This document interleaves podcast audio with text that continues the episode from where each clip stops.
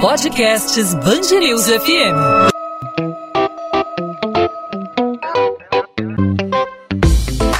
Dois às 20, com Maurício Bastos e Luana Bernardes.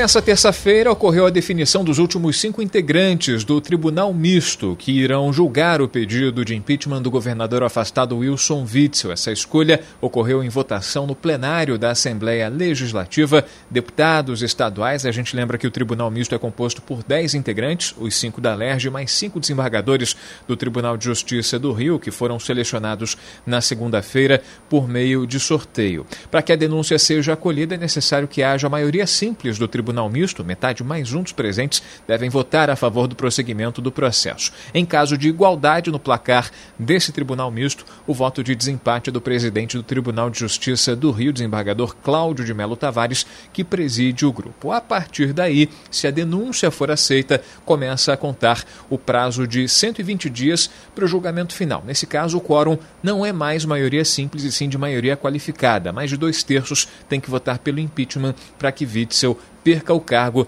são necessários aí pelo menos sete votos. Para falar sobre esse assunto, para falar sobre a configuração desse tribunal misto e também das chances do governador afastado Wilson Witzel de sobreviver a esse tribunal que é composto não só por técnicos, por integrantes do Poder Judiciário, que Witzel conhece muito bem por ter sido ex-juiz, mas também por políticos, por parlamentares, por deputados estaduais com os quais Witzel conviveu durante um bom tempo, nós vamos conversar no podcast podcast 2 às 20 com o cientista político Guilherme Carvalho, professor da Universidade Veiga de Almeida. Professor Guilherme, obrigado por aceitar nosso convite aqui na Band News FM. Seja muito bem-vindo. É um prazer falar com vocês.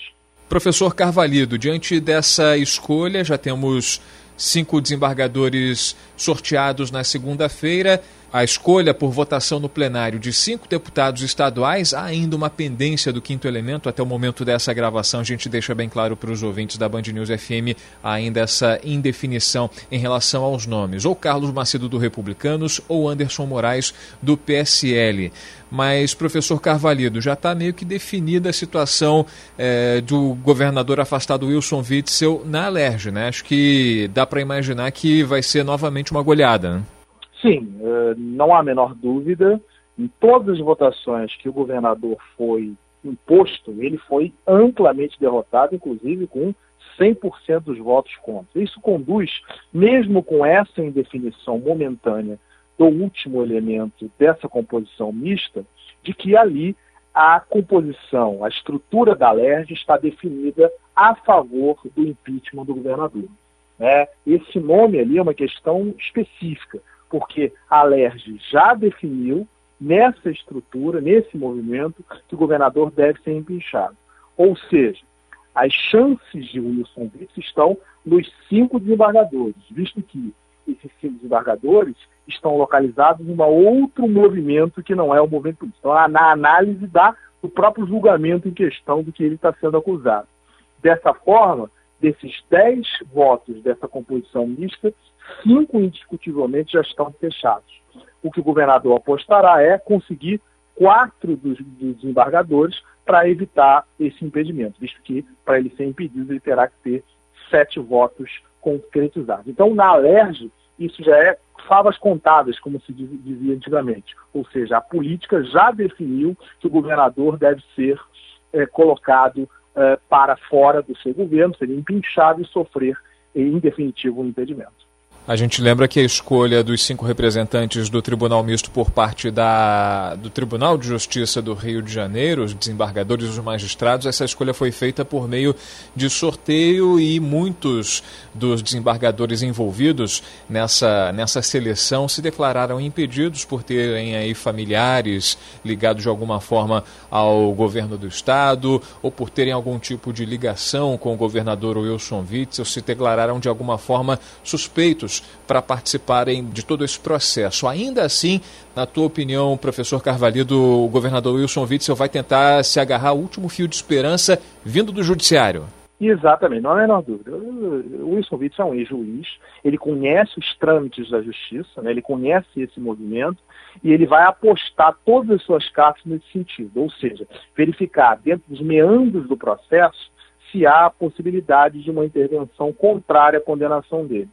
É interessante o processo de impedimento, diferentemente de, de, outras, né, de outras regiões, como por exemplo no caso nacional, né, onde houve o impedimento da, da ex-presidente Dilma, é uma conjugação do judiciário com o político. Né? E nesse elemento jurídico, que são os desembargadores, há de fato processos diferenciados. Né?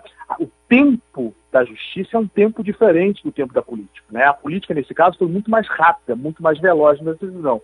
Esses 120 dias, esse, esse, esse tempo que o governador poderá decidir, ele vai tentar e como o juiz o é, né, como ele foi durante muito tempo, tentar encontrar elementos que retirem a possibilidade da acusação não do ponto de vista lá da LERJ, como eu disse, já definido, mas sim com argumentos jurídicos para que ele não possa ser condenado nesse sentido.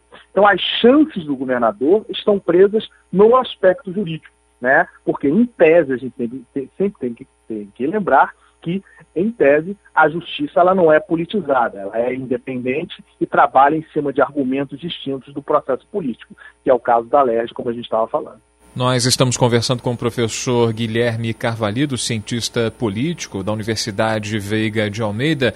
A gente falava no começo sobre essa indefinição do quinto elemento, do quinto deputado estadual eh, da Alerj para compor esse tribunal misto e houve um empate na votação no plenário, eh, um empate de 34 votos envolvendo aí o Carlos Macedo do Republicanos e o Anderson Moraes do PSL. O senhor considera que essa, esse empate dentro de e aí a definição demorada, há uma discussão, a, a, a Procuradoria da Alerj debruçada nas, nas, documentações, no regimento da Assembleia, para acabar com essa, com essa igualdade. Você acha que isso acaba, no final das contas, sendo algum tipo de munição, pode favorecer o governador Wilson Witzel no sentido de desqualificar essa, essa etapa do, do, do processo de impeachment? Não, não vejo dessa forma, não. Por que, que eu não vejo? Porque, na verdade, ali é um problema interno da LERJ, né? É um processo até bastante interessante. Cada, cada deputado pode votar cinco, em cinco nomes daqueles que se candidataram. Foram nove candidatos que se colocaram, nove deputados, e os mais votados foram estabelecidos. Houve um empate de 34 entre dois deputados, e está, está em definição. Mas o que a gente tem que ver é o princípio da proporcionalidade. Mesmo com um voto altamente complexo como esse, você vê a composição que está sendo feita até agora mostra a proporção pelo menos do ponto de vista ideológico, dos partidos que ali têm força uh, na, na, na Assembleia. Você vai ver ali, três deputados serão necessariamente do grupo de centro-direita e dois de centro-esquerda, ou seja, mostrando mais ou menos, em linhas bem gerais, a composição real da Alerj. Né? Então, o voto, ela mostrou, de uma maneira bem simplória, mas bastante interessante, como essa composição foi feita na hora da votação. Portanto, sendo um ou outro deputado em questão, não irá mudar a composição da proporcionalidade dos partidos dos rigores, do que a gente chama de ideologias políticas dentro da alerj. E, portanto, vai ser uma questão meramente regimentar, né, do ponto de vista apenas de composição, porque tanto os dois deputados em questão fazem parte do mesmo grupo político, que é o que a gente chama de centro-direita. E os dois da definidos, do PT e do PSOL, são de centro-esquerda, definindo exatamente a composição. E a gente pode ver por que, que são favas contadas a, a, ao processo de impeachment eh, de Wilson Witzel na Leste. Porque toda a composição política determinada ali, seja ela de centro, de direita ou de esquerda, todas elas votaram a favor. E quando isso acontece, isso é raro acontecer, isso não é comum, né? Mostra que ali ela já está definida do ponto de vista em relação a essa questão. É muito difícil, em qualquer casa legislativa desse país, a gente vai inclusive falar das casas municipais, ver uma integridade de 100% em relação ao voto. Mesmo em situações, em câmaras municipais, quando você tem 10, 15, 20 vereadores, sempre há uma composição mínima que vota contra. Nesse caso, não. Foi 100% favorável ao impedimento, o que conduz que essa proporcionalidade na hora do voto foi defendida e que, portanto, dificilmente afetará, a não ser que hajam novos elementos importantes nesses seis meses de defesa, para que o deputado, para que o governador se defenda, porque ela já foi defendida e já foi estabelecida. Guilherme Carvalho, cientista político, professor da Universidade Veiga de Almeida. Mais uma vez a gente agradece sua participação conosco aqui na Band News FM no podcast 2 às 20, analisando o que vai ser daqui para frente com a composição aí desse tribunal misto com a participação de deputados estaduais, integrantes da Assembleia Legislativa e representantes do Tribunal de Justiça do Rio, os cinco desembargadores sorteados na segunda-feira. Professor Carvalho, obrigado mais uma vez pela participação e até uma próxima oportunidade. É sempre um prazer, à disposição de vocês. 2 às 20, com Maurício Bastos e Luana Bernardes. O prefeito do Rio, Marcelo Crivella, afirma que vai recorrer ao Tribunal Superior Eleitoral para suspender a decisão que o tornou inelegível. Na segunda-feira, o Tribunal Regional Eleitoral arquivou um pedido de suspeição contra o desembargador eleitoral Gustavo Alves Teixeira, um dos sete membros da corte que votou pela perda de direitos políticos de Crivella até 2026. A defesa do prefeito trabalha para que ele possa concorrer à reeleição. Gustavo Alves Teixeira participou da sessão que, por sete votos a zero, tornou Marcelo Crivella inelegível por conduta vedada em um evento em 2018 com funcionários da Conlurb na quadra de uma escola de samba. O comício foi denunciado à época numa reportagem da Band News FM. Na ocasião, Crivella apresentou o filho, Marcelo Rod Crivella, como pré-candidato ao cargo de deputado federal.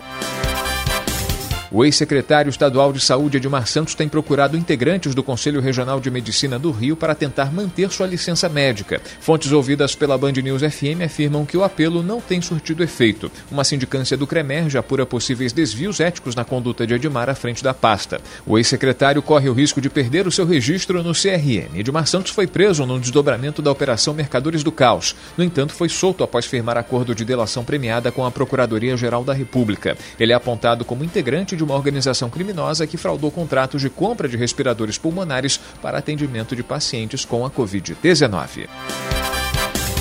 A defesa do ex-secretário estadual de Educação, Pedro Fernandes, afirma que ele permanece contaminado com o coronavírus. O novo laudo médico foi emitido no dia 23 de setembro e encaminhado para a Justiça do Rio. Pedro Fernandes está em prisão domiciliar desde o dia 11 de setembro, após a realização da Operação Catarata 2, que investiga supostos desvios em contratos de assistência social no governo do estado e na Prefeitura do Rio. A prisão preventiva foi convertida em domiciliar depois que o ex-secretário alegou que estava contaminado pelo coronavírus. Já são 19 dias em casa Inicialmente, o período de isolamento social de Pedro Fernandes terminaria no dia 20 de setembro. Funcionários da organização social OZZ Saúde, prestadora de serviços do SAMU, fizeram uma manifestação nesta terça-feira em frente à Assembleia Legislativa do Rio. Os enfermeiros, técnicos em enfermagem e condutores socorristas pediam a readmissão dos 1.400 funcionários demitidos após o fim do contrato da empresa com o SAMU no último dia 19. Desde o dia 23 de setembro, o serviço de atendimento móvel de urgência passou a ser administrado pela Fundação Saúde do Governo do Estado. Segundo os funcionários, o então secretário Alex Busquet havia prometido prometido reaproveitar os profissionais mesmo após o término do acordo. No entanto, no dia 17, Busquet entregou o cargo. Procurada, a Secretaria de Estado de Saúde afirmou que abriu um novo processo seletivo para dar oportunidade a todos os profissionais da área de saúde. Segundo a pasta, a ideia inicial era aproveitar os funcionários da OZZ Saúde. No entanto, o Departamento Jurídico da Fundação Saúde determinou a abertura de um concurso público.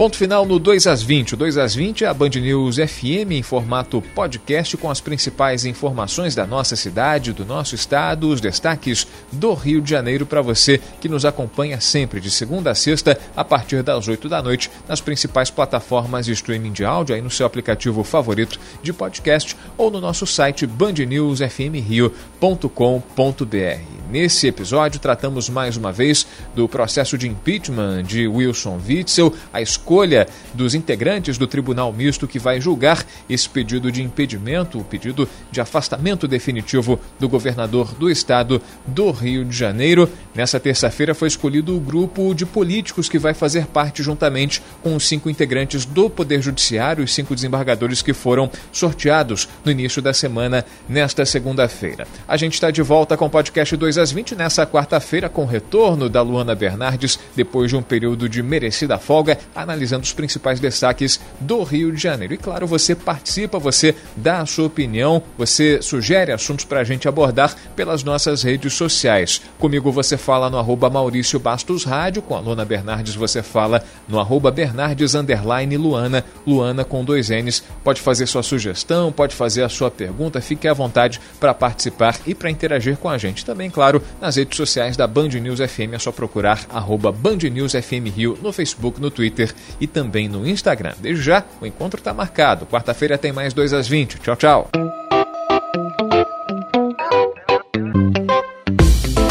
2 às 20, com Maurício Bastos e Luana Bernardes.